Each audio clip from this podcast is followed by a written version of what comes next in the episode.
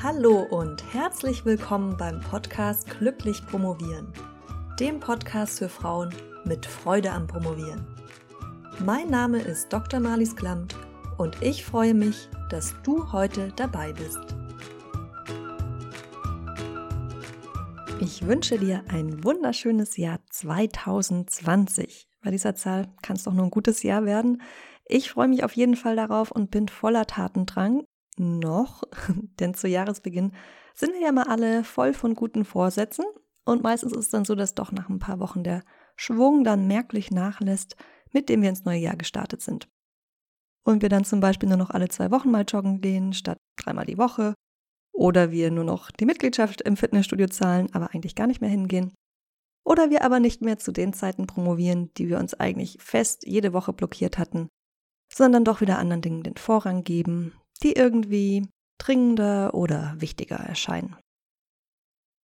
Also was uns hier fehlt, scheint eine Struktur, eine Methode zu sein, mit der wir unsere Vorsätze auch wirklich umsetzen können. Und dem Thema will ich mich heute zusammen mit dir widmen.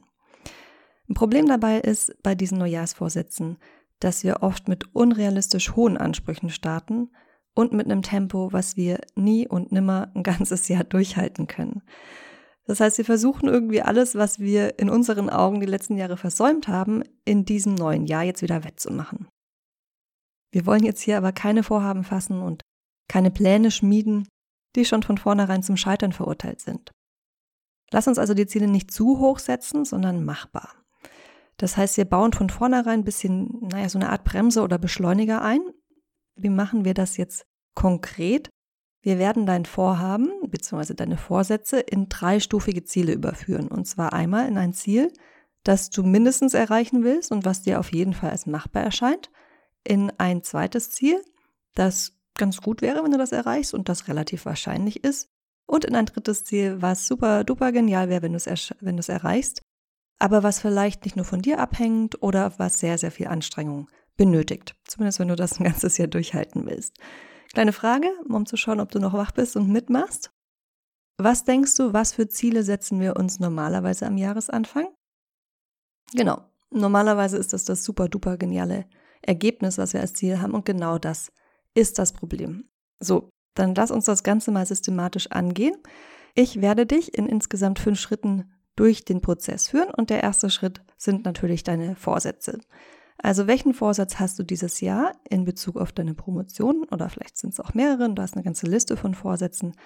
Die schreibst du dir jetzt am besten mal direkt alle auf, damit wir wissen, womit wir planen können.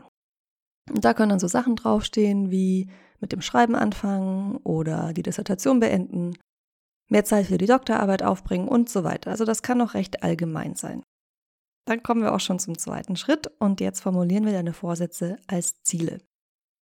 Erstmal nur als ein Ziel.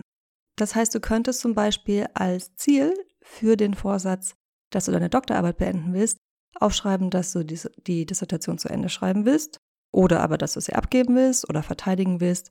Falls das alles der Fall sein soll dieses Jahr, dann sind das drei Ziele, die du dir aufschreibst. Oder noch ein anderes Beispiel.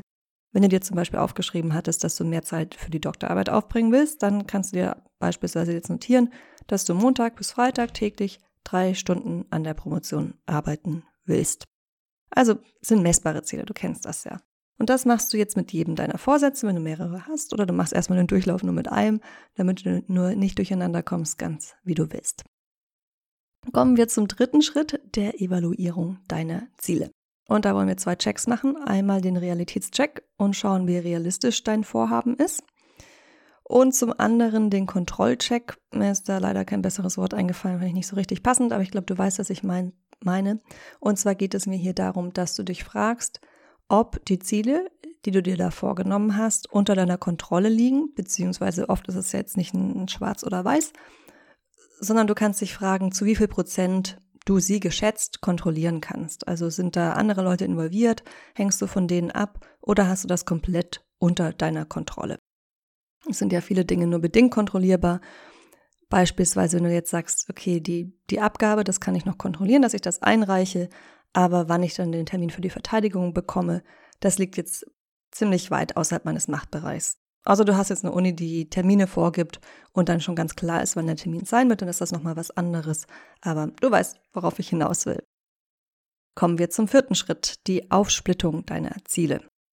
So wie ich das vorher schon beschrieben habe, kannst du jetzt jedes Ziel nochmal dreistufig einteilen.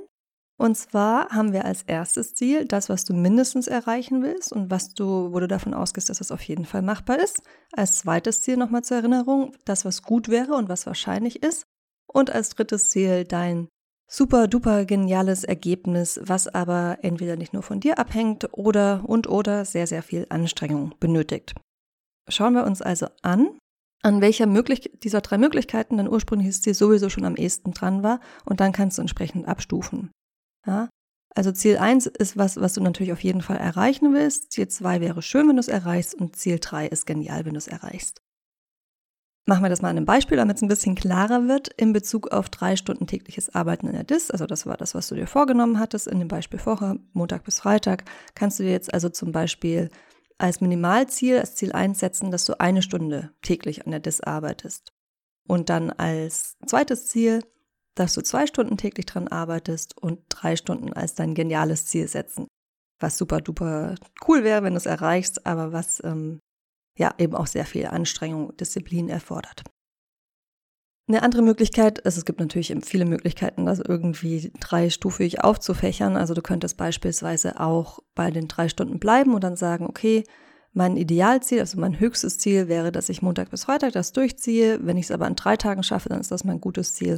Und wenn ich es an zwei Tagen schaffe, das ist das Minimalziel, das, was ich auf jeden Fall schaffen will. Wobei ich in diesem Fall jetzt aus verschiedenen Gründen die erste Version bevorzugen würde, also mit täglich arbeiten, aber dafür weniger Stunden je nach Ziel. Ich hoffe, das ist jetzt nicht schon super äh, zahlenreich geworden, sondern du kommst, kannst mir noch einigermaßen folgen.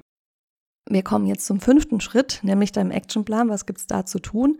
Jetzt wollen wir jedes dieser Ziele in, ja, in praktische Schritte bzw. To-Dos überführen und in deinen Zeitplan. Das ist ganz wichtig. Denn im Prinzip ist es ja so, dass du für jedes Ziel ein bestimmtes Zeitkontingent brauchst und das am Ende irgendwo in deinem Kalender oder deinem Tagesplan auftauchen muss. Wenn du jetzt so ein Ziel hast, wie jeden Tag x Stunden an der Dis zu arbeiten, dann ist das natürlich recht schnell nachvollziehbar, wie du das machst. Also dann weißt du, du musst diese Stunden halt irgendwie in deinem Tagesplan unterbringen. Wenn du jetzt aber so ein Ziel hast, wie ich möchte am 1. August 2020 meine Dissertation abgeben, also auch ganz konkret wichtig, dann musst du das nochmal runterbrechen in verschiedene Meilensteine und kannst dir dann auch überlegen, wie viel Zeit du für jeden dieser Meilensteine brauchst. So und so kommen wir nicht darum herum, deinen Actionplan auch in deinen Kalender zu übertragen, damit er funktioniert und damit du weißt, wann was zu tun ist. Ich habe letztes Jahr eine Episode gemacht, die hieß Mit Plan ins neue Jahr, ziemlich genau, vor einem Jahr war das. Dann gibt es auch noch eine Episode zum Thema Arbeits- und Zeitplan erstellen und der, das sind ja beides Themen, die in diesem Fall relevant sind. Deshalb verlinke ich dir die beide in den Shownotes auf der Website zur Episode. Da verlinke ich dir auch die ausführliche Anleitung zum Arbeits- und Zeitplan, die ich für dich erstellt habe. In dieser Anleitung erkläre ich dir zum einen, wie du deinen Zeitplan in drei einfachen Schritten erklärst und was die sieben Phasen der Promotion sind. Und da findest du auch zwei Musterzeitpläne, mit denen du selbst bearbeiten kannst. Und den, ja, den schenke ich dir zum neuen Jahr. Ich habe ihn ja auch im alten Jahr schon geschenkt, aber Geschenke sind immer schön. Ha, so, das war jetzt ganz schön viel Input in kurzer Zeit ähm, und für eine Episode, damit du das nochmal nachlesen kannst, was doch recht viel war. Was die einzelnen Schritte sind, werde ich dir das ähm, mehr oder weniger transkribieren oder beziehungsweise die wichtigsten Punkte zumindest nochmal schriftlich für dich zusammenfassen. Das findest du dann auch auf der Website zu dieser Episode auf promotionsheldin.de slash dein-actionplan. Wir hören uns wieder nächsten Mittwoch. Bis dahin freudiges Promovieren mit Action und Plan. Deine Malis.